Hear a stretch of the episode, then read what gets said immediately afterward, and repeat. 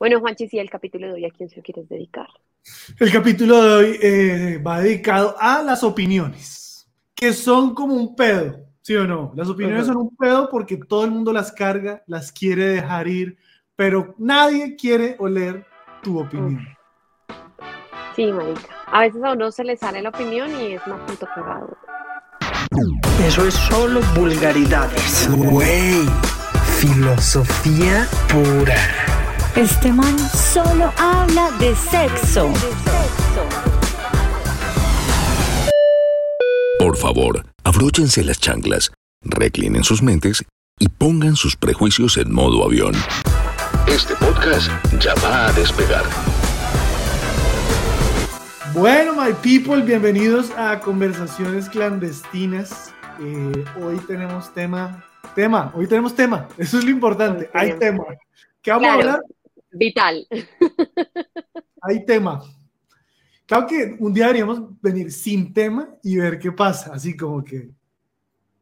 Vamos bueno, me le mido. Bueno, bienvenidos a Conversaciones Clandestinas. Hoy tenemos un tema que son las opiniones impopulares, que son esas opiniones que usted se carga, guarda y no le quiere compartir a nadie porque usted sabe que son la cagada. Bueno, hoy vamos a hablar de...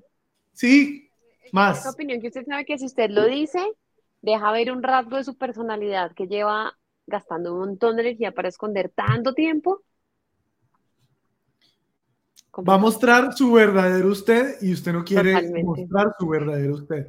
Bueno, en todo caso, bienvenidos. Conversaciones clandestinas, un lugar donde hablamos de lo que nos duele, nos hiere, nos incomoda, el lado oscuro. Eh, bienvenidos a este espacio donde no hablamos de las cosas lindas, sino de ese lado que escondemos, como la opinión que no queremos escuchar. Y hoy le vamos a obligar a usted a escuchar las nuestras, así que espectacular.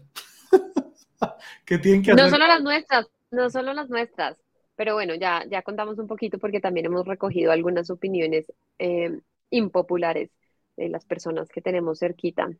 Eh, bueno, si usted nos está acompañando por primera vez y nos está escuchando desde Spotify, recuerde seguirnos y recuerde calificar el episodio. Ah, bueno, se califica el, el, podcast. Califica el podcast con cinco estrellitas. Nada, aquí toca así con cagadas y todo. Cinco estrellitas, Uber de confianza. En YouTube nos pueden dejar un comentario, siempre dejamos una pregunta, entonces pase y responda la pregunta. Eh, comparta esto con las tías, que se vuelva una cadena de oración, la oración de las cagadas se llama. Eh, si no compartes esto con dos personas, te va a caer la mala suerte y tu unpopular opinion va a dejar de ser secreta. Me encanta. Así que bueno, con eso le damos inicio a este capítulo, My People, las opiniones impopulares. Eh, primero, los Minions trajeron la definición de qué es una opinión. Me dieron una definición muy larga y yo escribí una conclusión que dice, una opinión es un punto de vista. Básicamente la emoción que le pones tú a tu punto de vista. O sea, tu opinión con una emoción implícita se convierte ya en un punto de vista, porque no es lo mismo que yo diga eh, los terremotos en... ¿dónde, ¿Dónde es que hubo un terremoto? En Turquía. Entonces, una cosa es que yo diga, uy, hubo un terremoto en Turquía. Y otra cosa es que yo diga, amo que hayan terremotos en Turquía o que yo diga odio que hayan terremotos en Turquía. la carga emocional. La carga emocional es lo que lo hace su punto de vista y es lo que polariza totalmente al público.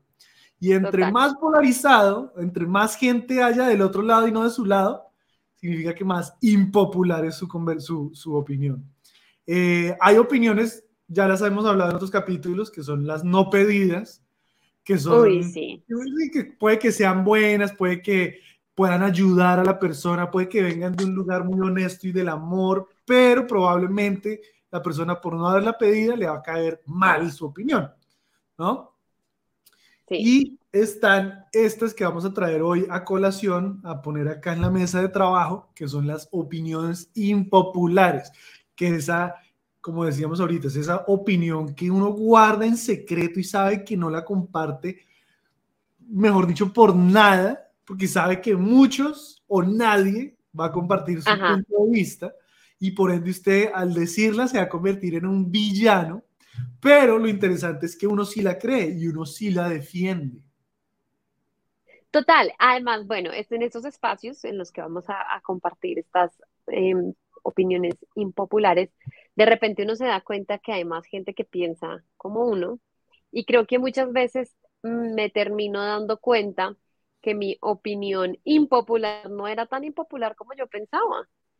Vamos a lanzar al agua a los que ya han hecho un poco de, controversia. Te traigo una lista de opiniones impopulares que han generado eh, eh, sí, mucha controversia en el público. Una, Star Wars está sobrevalorada. Yo, yo, soy, yo, a mí me gusta Star Wars, pero es que hay, hay, fanáticos de fanáticos y no quiero decir más, no quiero decir más porque sé que hay fanáticos, no, no se vayan de este podcast.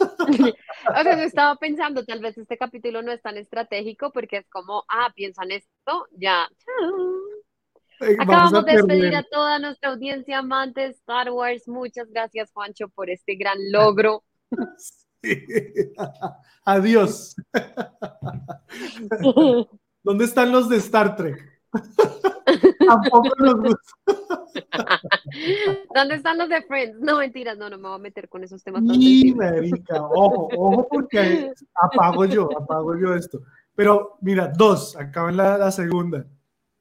Eh, las mujeres. Espera, ¿por qué? ¿Por qué consideras que Star Wars está no, no, no, estas no son mías, ojo, estas son las que ah. son opiniones impopulares famosas que han generado bastante de qué hablar eh, allá afuera, en la internet. Entonces, la uno es que Star Wars está sobrevalorada, a mí sí me gusta, valga la pena aclarar. La dos es que las mujeres sí aprecian una foto de pene para iniciar una conversación. Una pipielfi una, una dick pic. Una dick pic, pipielfi. ¿Para, empezar? Sí. ¿Una eh, conversación con un extraño?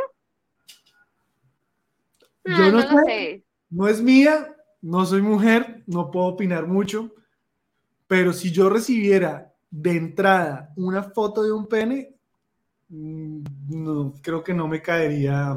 No. Ahora, me mandan una tetica. No, pero, pues no. Eh, sí, por eso, controversial, controversial. Controversial. Aquí, te va la tercera, famosa. Todas estas son opiniones impopulares que se volvieron populares. Eh, la pizza no debería llevar piña. Estoy absolutamente de acuerdo con esto. O sea, creo que la comida salada es muy rica, la piña es muy rica, pero hay cosas que así sean ricas, no se mezclan. O sea, es como pues, no vas a llevar un unicornio a una fiesta de piratas, simplemente no combinan. En cambio, yo amo la piña en la pizza. Ojo, mi, mi, pizza favorita, y esto fue increíble porque la probé así como sin querer, es una pizza que es de queso brie y manzana. Manzana, deliciosa, pero no es lo mismo que la piña. Pero marica, es una fruta, es dulce. No, no, pero no, no, no, Juancho, no estás demasiado equivocado, Dios mío, ya me bajo del podcast. No, bueno, también, o sea, hay pizzas que sacan con el borde relleno de bocadillo, de Nutella, de... Eh, pero bueno, la, la, opinión impopular es que la piña no va en la pizza y yo digo que sí va en la pizza, es espectacular. La siguiente Uy, esto está heavy, marica. Yo no sé ni siquiera si yo debería decir esto acá. Porque los Tengo miedo de dar mi, postura frente a una popular opinion. Sí, pero bueno, acá va. Tengo sentimientos encontrados. Eh, Hitler fue un gran pensador.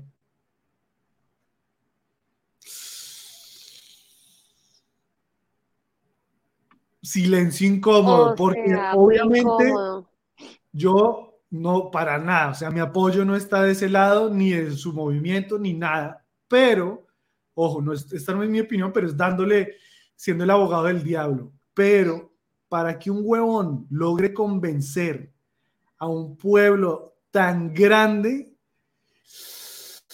pues algo de tener, ¿ya? Eh, y lo dejo ahí.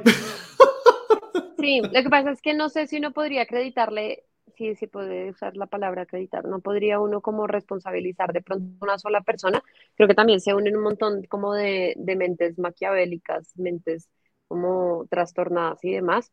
Eh, sin embargo, entiendo el punto y es como no solo en el caso de, de Hitler, sino de muchos personajes en la historia que han sido conocidos por atrocidades, eh, como lo fue eh, este tema de, esta magnitud de genocidio, eh, es más como, como, como lograron eso, ¿sí? Y no desde un lugar de admiración, sino como un lugar de, de que impresionantemente poderosa puede ser la mente de una persona tan retorcida. Sí, de nuevo, creo que sí, sí no, no, no hay admiración, pero sí hay como, como, como putas, o sea, como alguien, eso es como, como cuando las abuelas dicen, uy, si usara, si usara eso para hacer cosas buenas, ¿qué hubiera logrado? Sí, complicado, complicado. uy, eso estuvo, o sea, esa me... Denso, denso, pero esto es una que polariza bastante. Acaba otra que también no estoy muy familiarizado con la historia, pero, pero sé que polariza mucho.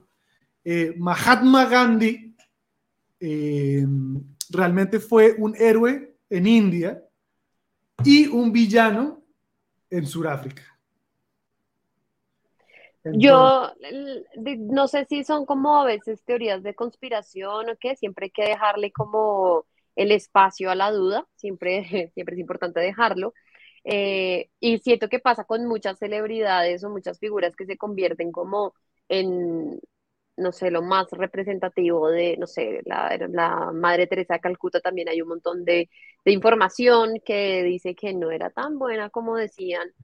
Eh, incluso autores como Osho tienen documentales en los que tú dices, yo que leo un montón a Osho, eh, este, ver ese documental, por ejemplo, me permitió como mantener la distancia y recordarme, hey, estás hablando de una persona, de un ser humano que no se pueden poner en, ninguna, en ningún pedestal. Es que, es que yo creo que ahí está el problema, que nosotros idolatramos a alguien y lo sacamos del espectro humano y lo volvemos casi que, ¿no? Un, un, dios. Y no es, Mérica, es un humano que, que, seguramente si logró algo bueno, pues pasó por un montón de cagadas que lo hicieron llegar hasta, o sea, conversaciones. La altura, no, la altura, la altura del pedestal es equivalente al tamaño de la decepción. Por eso es muy importante para mí, no, de pronto esto es una popular opinion, no tener a nadie eh, en ningún pedestal. Sí, hijo de puta. Pero bueno, Gandhi, gran personaje, pero definitivamente es, fíjate que yo, ahorita que estuve en la Florida, el tipo que administra el edificio donde yo me quedo es surafricano. Y el man de una me dijo, así, ah, yo me acuerdo que estábamos hablando, pero el man me dijo, no, es que Gandhi fue un gran villano y fue el que se cagó todo y el que jodió todo, de hecho incentivó el racismo, siendo que él defendía un montón, o sea, en India ¿no? La historia es como casi que opuesto, ¿no? Dice cómo un personaje puede tener dos historias paralelas tan diferentes, pero pues fueron dos momentos de un ser humano imperfecto.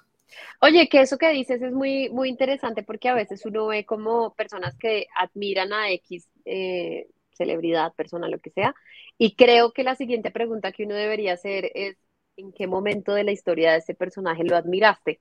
porque sí, hay una, o sea, en la historia de las personas siempre hay una oscilación entre el blanco y el negro, sin que el blanco sea bueno ni el negro sea malo, simplemente es como todos oscilamos, interesante saber en qué parte, a qué parte de la historia haces referencia cuando dices que admiras a alguien. También creo que ahí con esto que dices, por ejemplo, los cómics, que los cómics tienen un estilo de escritura muy, muy, uno encuentra el patrón que para que haya un superhéroe, para que ese superhéroe convirtiera en superhéroe, tenía que haber un punto de quiebre, ¿no? De, de algún fracaso, dolor, de alguna tragedia, de algo. Entonces, e, inevitablemente detrás de una historia de éxito va a haber una cagada igual de, grande. Totalmente. Y acaba la última que, recopilé. Y es que Friends, top 5. Friends está sobrevalorado. Amo Friends. Ahí sí me, me la vi 17 veces toda la serie. Eh, no estoy de acuerdo, me parece que es muy unpopular esa opinión. Sí, fue puta. Yo amo, de hecho, desde que me quitaron Friends, mi vida no es lo mismo. No es lo mismo. Mis noches no son las mismas, mi sueño no es el mismo porque ya era como. ya, Friends no era una serie para mí, no es una serie para mí, es un lugar de tranquilidad. Uy, weón, no lo podías poner mejor, totalmente. Friends era mi terapia, era mi, mi espacio conmigo mismo, era mi white noise para dormir, era... Sí. Sí, como que podía hacer todo, o sea, tenía, tiene esta capacidad de convertirse en lo que uno necesita en ese momento. 100%, Marica, yo me sentía mal, Friends, estreñimiento, Friends, eh, no, Friends, me quitaron Friends de Netflix y me jodí, Marica, mi, nada, mi vida perdió el sentido. Para mí es difícil, por ejemplo, tener conversaciones con personas que no han visto Friends porque siento que el 80% de mis chistes internos son de Friends. Sí. Sí, como que tú así dices, ah, you were, uh, we were on a break. Y si alguien no se ríe, es como, no tengo repertorio, o sea, se me acabó la conversación, era todo el material que traía. 100%. Sí, bueno, entonces, oye, pero yo quiero devolverme ahorita que tú decías que cuando uno idolatra a alguien, en qué momento lo, lo, lo, es que me despertaste algo y es que yo me empecé a leer el libro de Will Smith, que me parece espectacular. O sea, eh, eh, no lo escribió él, lo escribió él con un autor que tiene muchos libros como eh, How to Unfuck Yourself, o bueno, no me acuerdo cómo se llaman bien, pero tiene varios libros muy cool. Y se unió con Will Smith y crearon este libro de, toda la trayectoria y lo que había detrás de la trayectoria de Will Smith y toda esta mierda. Y yo dije, puta, porque para mí Will Smith es como mi, mi man crush, ese man, yo por ese man me vuelvo gay, ¿ya? Así, simple. Corto, ya, no lo pudiste haber puesto. Tócame la puerta y a mí se me caen los pantalones. Entonces, claro, yo, yo a Will Smith. Tócame el pantalón y se me baja la puerta. Entonces yo como que ese man sí lo he puesto en un pedestal o lo había puesto y decía, este man, puta, películas me encantan, el ser humano que hay detrás, eh, la historia, entonces leer este libro, yo, puta, qué cool, qué cool, qué cool, y de repente pasa lo de la cachetada, y para mí, que fue, es una estupidez, pero para mí fue como si me hubieran bajado a, no a mi, a mi Jesucristo, porque yo tenía a, Will Smith colgado encima de mi cama. y me lo bajaron, marica, y fue eso, fue acordarme que este hijo de puta es un ser humano y que y ya, con, con, una cachetada del man, es como que me hubieran dado la cachetada a mí también. ahora, ahora sí, ahora lancémonos nosotros. ¿Cuáles son nuestras opiniones impopulares? Ok, mi primera opinión impopular es que la religión hace más daño que beneficio. La religión es más dañina que beneficiosa. No hablo de la espiritualidad, ojo, hablo de la religión y te voy a decir tres razones por las que principalmente pienso esto. Lo primero es que considero que promueve la intolerancia desde una perspectiva muy subjetiva como la moral y la ética. Es demasiado subjetivo lo que algunas personas pueden considerar bueno o malo y cuáles son los límites entre algunas reglas y, siento que promueve un montón el nosotros estamos bien desde nuestra práctica y el resto del mundo está mal. Pero ojo, yo creo que estás hablando de alguna religión en específico, porque yo creo que decir religión acapara un montón de religiones. yo, yo comparto ciertas cosas de lo que estás diciendo, pero no, es que acá se puede uno quedar hablando todo el No, pero, pero mira, tú tienes conversaciones con personas de otras religiones que pueden ser tolerantes con puntos de vista que van en contra de sus creencias, pero porque ellos no tienen prácticas ortodoxas. Pero tú te encuentras a una persona eh, completamente entregado a una religión en específico y es una persona que, desde mi punto de vista, y por eso será impopular, consideran que tienen una superioridad moral. Nosotros sí sabemos qué es lo que está bien y lo que está mal, y tú lo estás haciendo mal. Ay, Dios mío, o sea, te lo voy a dejar ahí. Creo que si comento nos quedamos acá. Pero no, espera, porque tengo, tengo otro punto, tengo dos puntos más que me parecen así como, y tú me dirás. En particular. Ok, pero vamos a hacer algo, vamos a hacer algo. Para que no se alargue esto, porque además yo sé que la gente, al escuchar esto, mucha gente escucha esto y es como que quisieran comentar. Entonces, no, los vamos a dejar con apetito de que no pueden comentar y nosotros tampoco. Yo solamente te voy a decir si estoy de acuerdo ah, o no. Y tú me vas a decir a mí si estás de acuerdo o no. Entonces, la primera, a pesar de que no soy muy religioso que digamos, o bueno, no soy religioso, más bien tal vez espiritual, pero aún así no estoy de acuerdo. Siguiente. Siguiente. El alcohol es más peligroso que la heroína.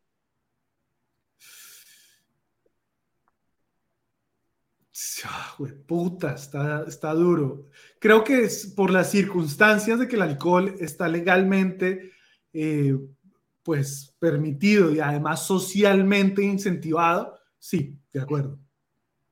Es más, te voy a decir que hace el doble del daño que el tabaco y casi tres veces más que el cannabis.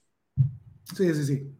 O sea que sí, que la heroína, diría yo, si la heroína estuviera en las mismas circunstancias de de permisión social y demás, pues no, pero sí. Siguiente. La Navidad es una mierda. La Navidad es una mierda. Es una mierda y es en especial una mierda para quienes tenemos padres divorciados y peor aún, quienes estamos casados con padres divorciados. Uy, puta, pues no, no, no estoy de acuerdo. pero bueno, no la voy a defender. Eh, pero sí entiendo, creo que lo hemos hablado acá, que es que logísticamente es una pesadilla y, bueno, en fin, en fin, lo entiendo, aunque defiendo ciertas, mejor dicho, deje así. No, no o sea, como así, no, no, espera, porque es como eh, la Navidad convierte una, una supuesta fiesta religiosa en un festival consumismo de la reciprocidad.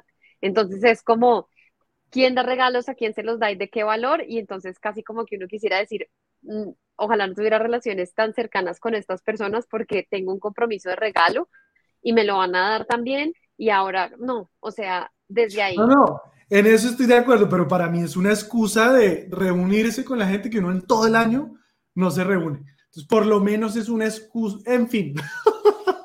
Deje así, ¿no? Vamos a dejar el apetito de discusión. Te voy con unas mías. Por Team Pau, hashtag Team Pau, a los que odian la Navidad y que cuenten por qué odian la Navidad. Esa es mi unpopular opinión más fuerte. Yo creo que la gente debería dejar su opinión impopular y además con quién se van, con qué equipo se van hoy, sumando todas, todo. Sí. Total. Ok, aquí te van un par mías. Ahorita sí. Esta era la última. Ah, bueno, porque solo tengo una más. Bueno, lánzala. No es suficiente con soñar para que pasen las cosas. Ah, no, 100%. Este tema aquí como de desearlo con todas las fuerzas de tu corazón y no sé qué, a veces ni siquiera es suficiente con hacer trabajo duro al respecto. Sí, yo creo que la visualización es un pajazo mental que sí ayuda en el día a día emocionalmente, más no tangiblemente. Y, puedes tener muchas ganas y puedes hacer mucho trabajo, muchas cosas. No significa que vayas a cumplir tu sueño. Hijo de puta, sí, yo el otro día estaba escribiendo un, un chiste que no lo he terminado, pero decía algo así que eh, llevo tanto tiempo persiguiendo mi sueño que ahora tengo un sueño persiguiéndome a mí. ahora el sueño me está persiguiendo a mí. Era, uy, Daniel el chiste, marica. Pues, todavía no está terminado. Eh, bueno, las tuyas, las tuyas. Ahí sí estoy de acuerdo. Eh, la primera es que el sexo no es un medidor de amor. No, estoy de acuerdo contigo. No, coma, estoy de acuerdo contigo. Sí, creo que el sexo lo tiene en un pedestal y ubicado, atado al amor donde no debería estar. Ahí se las dejamos. Eh, acá hay una que al vivir en el extranjero es muy hablada, creo que ya es un cliché, pero necesito ventilarlo. La arepa está sobrevalorada. Jamás, jamás, y me opongo rotundamente a, ese, a esa opinión. Te voy a decir algo. Es más. Los venezolanos, mira, lo chévere es que ya te dije, tú no puedes dar tu opinión, me tienes que decir sí o no y yo explico. No, no estoy de acuerdo. La arepa paisa es muy rica. Aquí te va mi explicación. Hay arepa, la arepa, o sea, todos los países latinoamericanos tienen alguna forma de, o sea, todos, todos desde la era precolombina agarraban el maíz, lo amasaban y hacían una plasta y lo llamaron pupusa, arepa, la tortilla, no sé qué, en fin. Pero esa masa, todas no saben nada, nada. Tú te comes una tortilla sola y no sabe ni mierda. Tú te comes una arepa sola, venezolana o colombiana, no sabe ni mierda. Tú te comes la, masa de una pupusa, no sabe ni mierda. O sea, todas saben a servilleta ¿A qué sabe? No, qué le da el toque? qué, le da el toque? Le da lo que tú le pones encima, adentro, alrededor, lo acompañas, en fin. Eh, hacer un podcast con alguien que piense esto. O sea, me niego. La arepa paisa es deliciosa, la arepa santanderiana es deliciosa. Por eso, pero es que todo es como la no, Pero tienes, te digo una cosa, porque tienes, tienes eh, personas que piensan igual que tú. En mi Instagram pregunté eh, algunas, algunas eh, opiniones impopulares y me dijeron, la arepa paisa está sobrevalorada. No quería compartirla porque no estoy de acuerdo. Te apoyan. Sí, sí. En fin, ahí se las dejo, ahí se las dejo. Yo sé que hay mucho público colombiano y venezolano que escucha esto, y mexicano, y yo sé que hay un par del Salvador, así que la misma masa, no sabía ni mierda, independientemente de dónde esté escuchando esto. Eh, la siguiente, oh, yo sé que acá me va a ganar enemigos, yo sé que acá me va a ganar enemigos. El reggaetón es una obra de arte.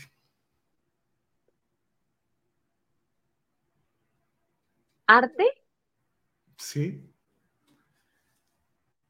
Primero que todo, el arte es un, es un concepto muy subjetivo, muy personal, muy de la emoción que lleva cada uno. Es como ver a un cuadro de Gauguin o es como que a esas cosas que uno dice, a esto le llaman arte y es arte. ¿No? El arte a veces, a veces no es, no, no es, el mejor arte no es el que te gusta o no te gusta, es el que te genera emociones, ¿no? Y si tú te pones a ver el reggaetón, ojo, con esto no digo que a mí el reggaetón me encante, no digo que sea mi género favorito, para nada, lejos. Pero el reggaetón, a mí me ponen reggaetón y yo me transformo, marica. Yo me desbarato en una fiesta. Entonces digo, puta, es un género musical que genera demasiadas emociones en mí y en el entorno en el que me veo involucrado en ese momento. Entonces ahí digo, mm. mal o bien, es una obra de arte.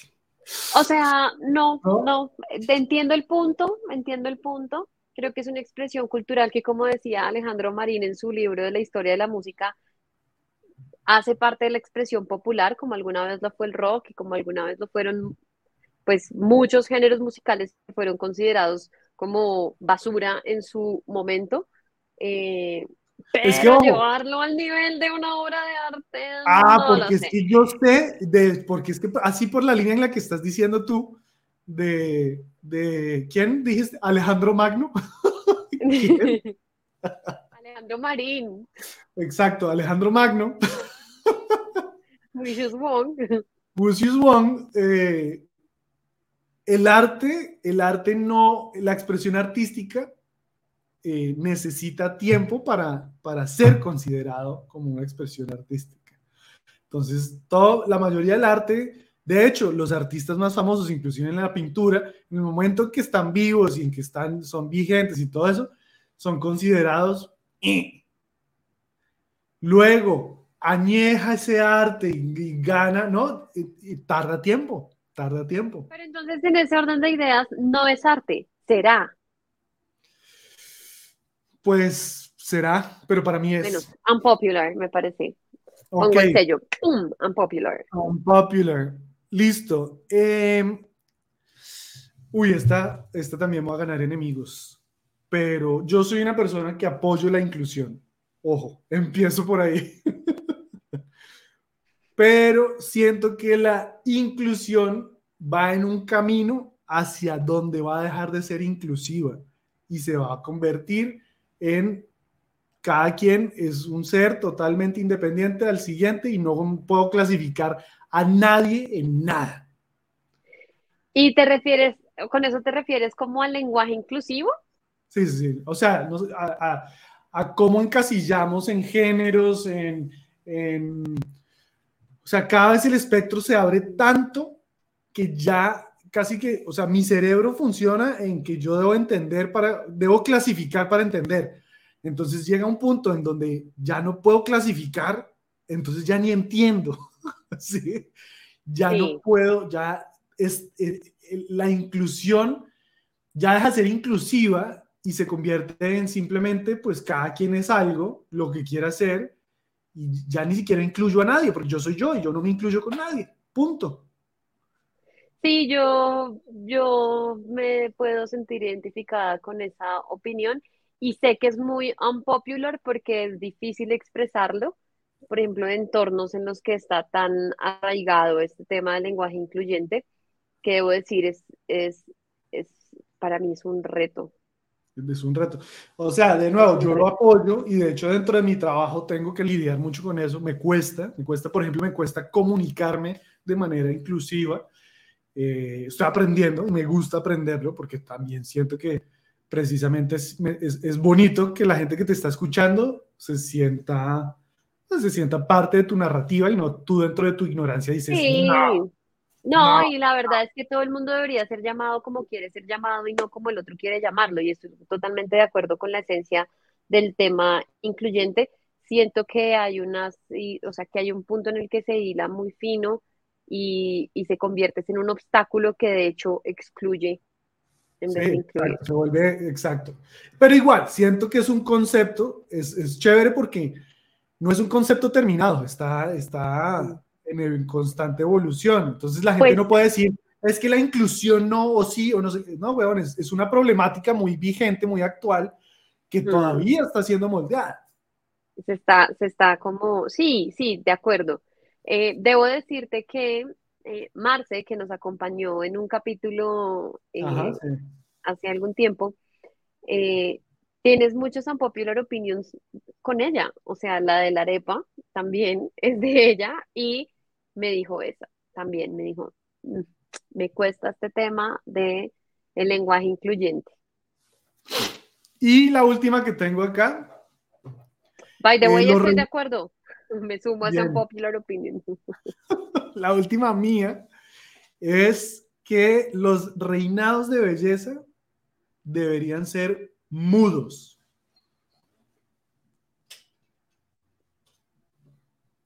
Para mí no deberían existir, pero... Mejor todavía. Porque considero que, o sea, es un reinado de la belleza, la belleza netamente estética. Entonces, cuando las ponen a las chicas que a, que hablen, a que nos muestren un talento, a que no sé qué, pues deja de ser belleza. Y entonces cuando deja de ser belleza estética, pues marica, inviten no solamente a las niñas hermosas, perfectas estéticamente, sino invite a todas. Ese espacio no es incluyente, además porque no incluye todas las, todo el espectro de la belleza femenina el estereotipo súper claro. Uno les cambia de pronto como el, color de piel, el pelo, pero es el mismo. Por eso, modelo a mí se me hace inútil que las pongan a cantar, a bailar, a hablar, a responder preguntas, todo, porque pues al final es linda o no es linda. Me da un poco de oso. Yo no los no veo estos certámenes de belleza y debo decir que cuando los veo eh, como los fragmentos o algo, me alcanza a dar como pena. Ojo, yo no juzgo, de hecho las chicas me hacen valientes, dedicadas, a llegar a hacer eso, marica, es, tuvimos una, tuvimos una Miss Venezuela que nos contó toda la historia que hay detrás de llegar allá y es puta, es un compromiso, es poner a un lado un montón de cosas sociales, familiares, es entregarte, o sea, el nivel de compromiso que hay detrás de es impresionante. Eh, convicción de puta, todo, todo, todo. Pero estoy hablando como de la institución y los parámetros bajo los cuales está juzgando a estas chicas. Me parece en fin. No deberían existir, yo creo que no deberían existir. Em, enmarcan un montón, resaltan un montón un tipo de belleza que solo es sostenible, solo lo pueden lograr personas que trabajan para eso y creo que promueve un tema muy complejo entre las, entre las mujeres y los hombres sobre el estándar de, belleza. Pero te imaginas que lo abrieran, que dijeran, no, aquí concursa cualquiera linda, flaca, alta, gorda, no sé qué, nada, nada, nada. Y es como que, ok, salga al escenario y, pruébeme que usted puede ser. Entonces sale la hermosa y dice, ok, ok, descrestó a la gente, la enamoró con su belleza. Pero de repente sale una vieja que no es tan linda, pero tiene una habilidad increíble y dice, oiga, me puso a pensar. Y de repente sale una que es supremamente divertida, chistosa y me hace cagar de la risa, para mí ganó y ya. Sí, de acuerdo, de acuerdo. Estoy de acuerdo con tu opinión y la llevaría un poquito más lejos. Debería haber un certamen de no belleza. También. Ay, no. Sí, marica, también. Para donde tú ganas. La coja. Sí, yo sé que no. Yo sé que a mí me encanta porque yo sé que la gente que va a estar escuchando esta mierda va a estar queriendo opinar sobre cada una de las que dijimos. Pero lo interesante es que traemos opiniones de la gente. Así que. Muy chévere. Aquí te, la, aquí te voy a leer. Tú tienes también unas, ¿no? Sí, tengo unas. A ver, lanza.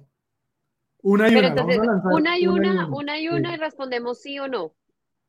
Va, listo. No estás de acuerdo, listo. Entonces, mi primera.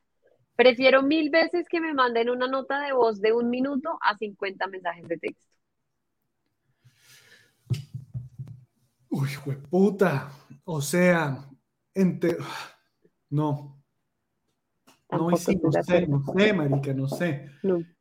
No, no me mande audios, yo nunca escucho los audios. Mándeme. A mí los audios me generan ansiedad.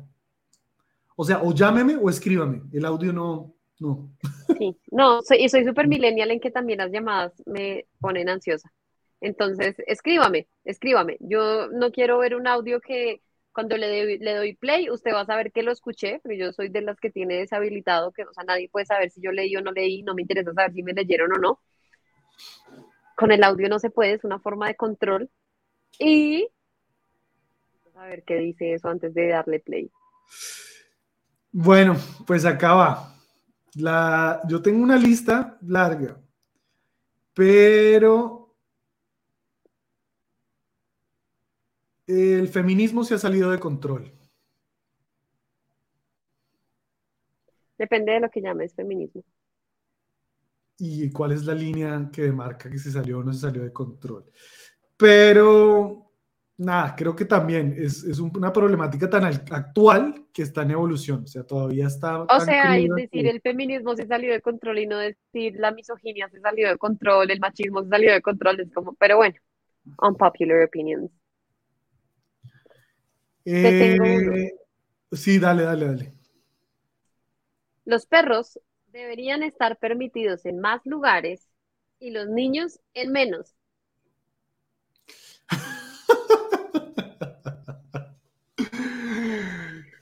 Y, huevón, sí. ok, yo la voy, la voy a llevar un poquito más lejos, porque no tengo nada en contra de los niños, no tengo nada en contra de las mascotas tampoco, eh, pero de vez en cuando valoro un lugar en el que tampoco hay perros. Los amo, los adoro, me encantan, pero soy súper alérgica y llegar a un restaurante que se me hace un perrito al lado, que quiero abrazar, que viene, que no sé qué, o que se me trepa a la mesa y me va a coger la papita, no sé, como... Es que, pero es que mira, yo, yo creo que el problema, porque claro, la gente está diciendo como que un perro me va a no sé qué, nada, y va, sí, como que lo que va a hacer el perro, y la gente también piensa en los niños y en lo que los niños van a molestar en el ambiente. Entonces yo creo que es más eh, el problema no radica en el niño o en el perro, sino en el dueño del niño y el perro. Hay que entrenar a los dueños de los niños y los perros. a mí me genera eh, mucha intolerancia y me genera intolerancia el ladrido y la, la llorada no tanto. Sí, me genera intolerancia. Eh, bueno, acá hay una que estoy de acuerdo. Odio dar limosna, odio dar propina. Yo sí a las dos.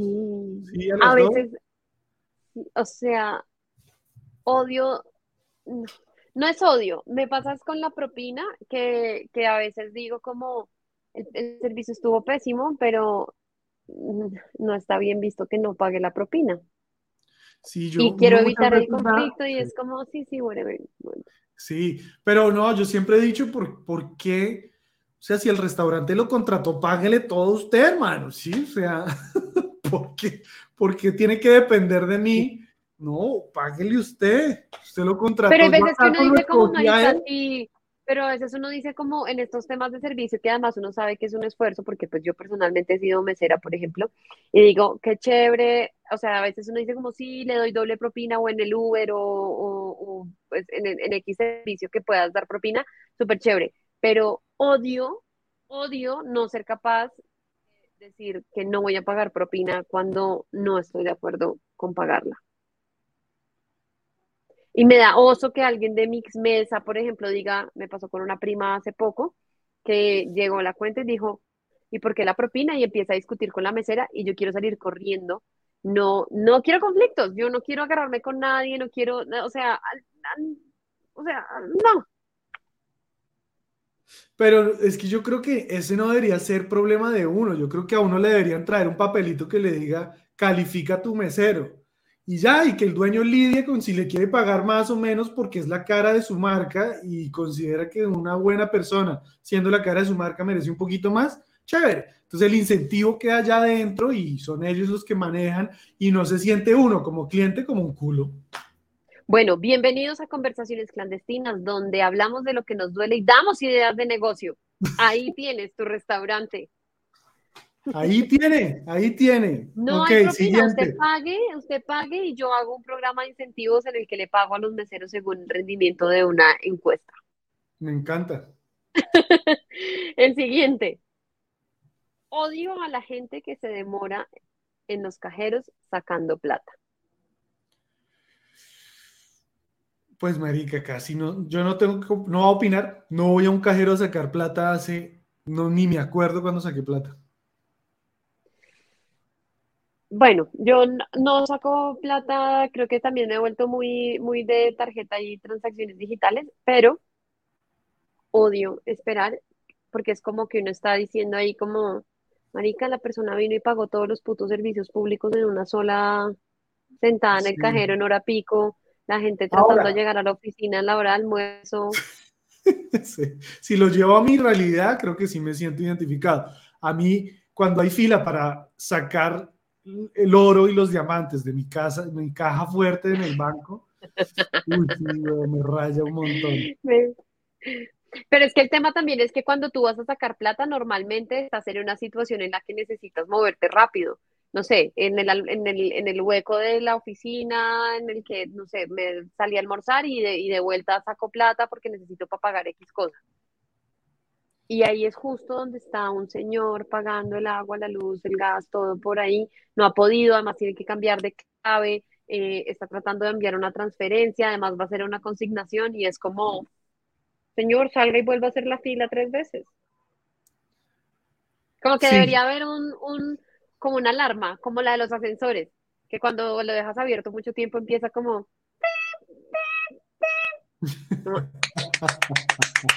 Apure. Ahí está la otra idea de negocio. ¿Ves? Conversaciones clandestinas, ríe, llora y emprende. Un cajero que si usted se demora mucho le sale en la pantalla, se demoró mucho, marica. Cagada, Cagada. apure. Haga la fila otra vez. ok, aquí te va. Acá hay una persona que me dejó como 600 eh, mensajes y todos están alrededor de la pandemia. Y básicamente la pandemia fue una creación para controlarnos. Teoría de conspiración. Sí, teoría de Muchas conspiración. cosas que podría creer, me da miedo meterme ahí porque sé que saldría creyéndolo. Se me Sí. enreda la Y cabeza. entonces me, me dejó varias acá de eh, hay más sui- suicidios que muertes por COVID. Mm, No sé.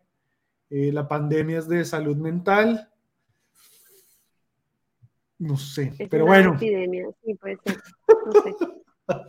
Es, es- es muy jodido opinar ahí porque, no sé, cada quien vivió esta Pero vaina. vos sí, y te voy a hacer solo como un paréntesis ahí. No te sabía, mierda, este concepto de la nueva normalidad. Sí. Uf, que obvia, hubo un momento en el que también la gente en la pandemia, ahorita lo recuerdo que decían como, llevamos no sé cuántos meses, meses en pandemia y aislados. Si no te has leído un libro, si no has hecho ejercicio, si no has no sé qué, si no san, san, el problema no era del contexto, el problema eras tú. Y es como, Eh, si no saliste una ¿Qué? mejor persona de esta pandemia, no. Y uno, y El uno en la pandemia, marica, así temblando, todo ansioso, todo deprimido. Sí. Y uno, hay que leer. de pararte de la cama a producir y a leer y a hacer muchos cursos de muchas cosas, el problema eres tú. Y la gente lidiando con unas mierdas súper densas, todo súper pesado, encerrado en su casa con cuatro o cinco personas. No, marica, y tenía que decirlo, de pronto esto es una unpopular opinion porque todo el mundo piensa como la pandemia nos dio tiempo, ¿no? Huevón, a ciertos estratos y ciertas eh, ciertos lugares eh, sociales les dio tiempo, a otros les dio muchos problemas. Bueno, así que bueno, unpopular opinion ahí. Esta misma persona dice las vacunas fallaron. Ahí sí estoy de acuerdo, en eso sí estoy de acuerdo. Pero pues, ¿qué se puede pretender de...? De hecho, todas las vacunas están mal hechas, todas. Ninguna está 100%... Ahora no Eh, censuran, Juan David. Te digo, las vacunas están súper... Este Don Pfizer, Don Bayer, el señor Pfizer que escucha esto, eh, muy buen trabajo, muchas gracias. Yo la verdad es que a mí me decían, ya vamos en la octava vacuna, y yo, ¿cómo así? Ya me puse 10, yo, yo me adelanté. Sí, yo Me pasa, unpopular opinion, no voy a decir cuántas tengo, no lo comparto, es súper problemático, es súper polarizador, no, no comparto. Como me lo reservo. No, yo sí les cuento, yo me he puesto todas. Y si me dicen que hay otra, en la esquina, la- ahí me la pongo. A mí ¿Sí? ya me dio Zika, me dio chikungunya, me dio fiebre, me dio culebrilla, me dio todo. Y para todo me han puesto unas vacunas. De hecho, para una mierda que se llama shingles en inglés, pero en español creo que es como la segunda fase de la, de la, de la varicela, que es bien peligrosa. Cuando me pusieron esa vacuna, me entregaron un papel, un papel no, un libro como de 40 mil páginas de todo lo que me podía pasar. Y yo dije, pues, marica, póngamela, o sea, yo quiero vivir, ¿sí? Me voy a morir de esta mierda, pues, sí, ya, ya. ¿Dónde firmo? No te puedo creer. Sí, Y no claro. te parece que te enfermas es porque tienes la vacuna. No, A mí no me ha dado nada de eso. No, a mí sí me picó. Me, yo me he metido en las junglas más recónditas de todos los países. Siempre es como que para entrar acá necesitas las. Ay, póngamelas, weón. Sí, o sea, si hay un mosquito allá que me va a dar fiebre amarilla, póngame rápido. Sea, yo la Sí. tengo, yo tengo las básicas, pero honestamente es como, no, no lo sé, no es tan importante. Sorry, no me juzguen. me Ahora, han pues, mordido, me han mordido, a mí me han mordido un montón de perros y entonces, no, la, tú, tú ves los side effects, la, la- lo que trae, todo lo que te puede pasar cuando te ponen lo de la rabia, es como que, si uno lee eso, es como que no, mejor, mejor que me dé rabia y ando por el mundo. Eh, ¿qué pues otra sí, tienes? Eh, acá hay una que dice, el poliamor existe y es la salvación. Y es la salvación. Uy, weón, pues... Estamos hablando de amar, o sea, tener relaciones emocionales amorosas con más de una persona. Me parece Pues, difícil. Difícil, pero bueno, el poliamor. Deja. Eh, otra. Eso no era como lo que practicaba Jesucristo, que amaba a todo el mundo por igual. Pues yo no, no sé. Yo y solo, sé amor que, entregado. yo solo sé que pídelo por los méritos de mi infancia y nada te será negado. Y ahí yo estoy yo pidiendo. Bueno, no, me callo porque ya además, eh, oye, recibo comentarios de mis posturas en este podcast y debo decir que es muy injusto eh, todo lo que me censuran por el hecho de, de tener las posturas que tengo siendo mujer. No voy a quedar callada antes de que salga otra etiqueta. Acá hay una divertida. Sí se puede ser amigo de tu ex. Sí. De acuerdo, soy muy, muy buena amiga, menos de uno. Arroba el malparido. Soy muy, muy amiga de mi ex. Muy Arroba si te encuentro te mato. Eh, sí, sí, yo creo que, que sí, sí se puede. Sí se puede. Eh, acá hay una que, mira, dice, humanizar a los animales y preferir a un animal por encima de un humano está mal. Eh, Sí, estoy de acuerdo. yo creo que eso se devuelve a lo a la que ya hablamos de los niños y los, y los, y los perros. Sí. Pero cada quien decide a qué, si la gente le quiere dar amor a un zapato y andar con un zapato todo el día abrazado, allá esa persona. De acuerdo. Creo que esto es como lo que yo haría, o sea, yo pondría por encima la vida de una persona, la de un animalito. En un caso extremo, o sea, Sí, o sea, yo, yo, es que yo tengo un perro al que amo y mataría por mi perro. Entonces, pues, mi que lo amo más muy- que a muchas personas a mi alrededor. 100%, weón, 100%. O sea, me dicen, no, es que esta persona o tu perro. me- me ¿Quién era esa preocupa, chorro. O sea, no lo pienso. Uy, esto está, esto está heavy. Eh, opinión muy poco. Pero acá hay una persona pro limpieza social. De acuerdo. Uy, hijo de puta. Perdón, no, yo No. quería dar mi opinión. Dije, no estoy de de. Eh, uf, heavy, pero sí considero que. ¿Tú te has visto la película? ¿Cómo se llama esa película? weón? Se llama. Uf, donde básicamente el gobierno dice: Hoy no hay ley. Hoy salve purga. quien pueda. La ley marcial, hágale. Ya hoy no hay gobierno, hoy no hay nada. Salga a la calle y, y ya. Limpien. Todos con todos. Eh, no sé. Mira, yo, yo, mi familia vive en Tabio, ¿no? Y en Tabio hubo una limpieza social. Habían ladrones, hubo secuestradores, se robaban el ganado, un montón de cosas pasaban y hubo una limpieza social. Y funcionó.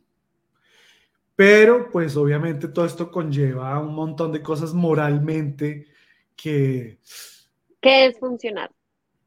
es como... No abramos la discusión porque es una, es un debate, es un debate con muchos matices eh, y es una conversación que tiende a acalorarse un montón, eh, pero, pero no, no es la forma, o sea, no, no comparto la opinión, impopular. Espero que Mm. sea impopular. La última, que también es, es bien heavy, eh, otra persona aquí, pero pena de muerte. De acuerdo. Pero pena Yo de muerte. que, yo sé que, uf, jueputa, es que yo considero que la vida es un regalo tan grande, tan grande, es como que es un, de verdad, es un milagro, la vida es como que, puta, y, y considerar que uno tiene derecho de quitarle la vida a alguien más, es, es, o sea, te estás jugando a ser Dios, ya la persona sea buena o mala, pero entonces teniendo eso en cuenta, es como que eh, algo de mí dice, es que nadie debería estar en el poder de decidir sobre la vida de otra persona. Pero luego uno escucha casos donde uno dice, no, maten a ese hijo de puta. O sea, ya. Entonces, delicado el tema, delicado el tema porque entiendo la emoción cuando uno escucha noticias y son cosas eh, que, no sé, sobrepasan como el entendimiento de uno y bueno, pero, pero para, para cerrar con una que me pareció chistosa, es que tengo un montón, tengo un montón acá, pero esta me pareció chistosa. Una chica dice, el sexo anal es más rico. y lo divertido es que hay tres personas que dijeron lo mismo. Entonces, eh, dos chicas y un man. Vea pues. Eh, sí, yo, de hecho yo he escuchado a muchas personas no muchas, pero sí le he escuchado esto y se lo he escuchado a, mujeres que dicen eso. Entonces. Yo también se lo he escuchado a muchas mujeres. Eh, considero que si el río suena, algo lleva. si el río suena, penes en el culo lleva. y lo he escuchado un montón que dicen que sí, que es mucho más rico y que los orgasmos diferentes y que yo no sé qué, que por aquí y por allá, que la logística es una mamera, pero que está buenísimo. Llegamos al final de este capítulo de conversaciones clandestinas. Hoy fue, estuvo denso. El, capítulo pasado nos cagamos de la risa, que estuvo delicioso. Eh, y este ya fue pero es muy chévere poder poner estas opiniones sobre la mesa y generar un poquito de, de discordia en el público, porque si a uno no le desafían el pensamiento y las creencias, y si usted, mejor dicho, si usted escucha esto, nada, nada, usted dice, no, es que mis creencias y mi, todo y lo que yo he aprendido y tal, yo estoy sentado sobre la verdad, pues ya empezamos. No aprendió nada. no ha aprendido nada no ha aprendido nada de que es un ser humano en constante evolución y el conocimiento no lo tiene nadie. Eh, entonces, pues chévere, poder, poder llegar y tocarle así el cerebro a la gente y ponerlos por lo menos a... Además, mire qué gran ejercicio rompe hielo. Usted llega a una reunión, no conoce a nadie, el que va a dar la reunión no llega, no habla y usted dice, bueno, ¿Quién tiene una opinión impopular? Así. Ah, ¿Qué opinan sobre el que el sexo anal es más rico que el sexo vaginal? Chévere, sí, es, una, es comiendo una buena conversación. Usted va, a una, usted va a una entrevista de trabajo y no está saliendo bien, pues usted dice, bueno, esto ya se fue para la mierda, pero ¿qué opinan del sexo anal? Sí, Star Wars. Sí. Eh, bueno, pues gente. Nada, gracias por quedarse hasta el final de este capítulo. Conversaciones clandestinas, un espacio donde venimos a tocarle el cerebro, ya sea para reír, para filosofar, para hacerlos dudar, para hacerlos probar cosas, para no sé para qué, pero para algo. Entonces, pues muchas gracias por quedarse una vez más. Y, por favor, Pau, ¿qué tiene que hacer? Bueno, ya sabes, si nos está escuchando viendo desde Spotify, vamos a dejar una pregunta, respóndala. Denos like, síganos y eh, califíquenos. Nuestro podcast, cinco estrellas, su de confianza. Y si nos está viendo o escuchando desde YouTube, síganos, suscríbase, dale clic ahí en la campanita para que le llegue notificación cuando se haga el próximo capítulo. Déjenos sus comentarios y no sea malo, mándenles a dos personas. No le va a este caer la mala suerte. Este capítulo es digno de que usted lo comparta con alguien que usted cree que una de estas opiniones le va a generar le duele. un cortocircuito. Oye, además hay que darle las gracias, hay que darle las gracias a todas las personas que cuando preguntamos estas redes sociales nos, nos, nos ayudan, porque pues muy chévere también poder ver eh, el, el, mundo y nuestros temas desde otros puntos de vista. Entonces, muchas gracias a todos los que nos aportaron sus, sus unpopular opinions para este capítulo. Muchas gracias. Nos vemos en otra conversación clandestina. Chao. Bye.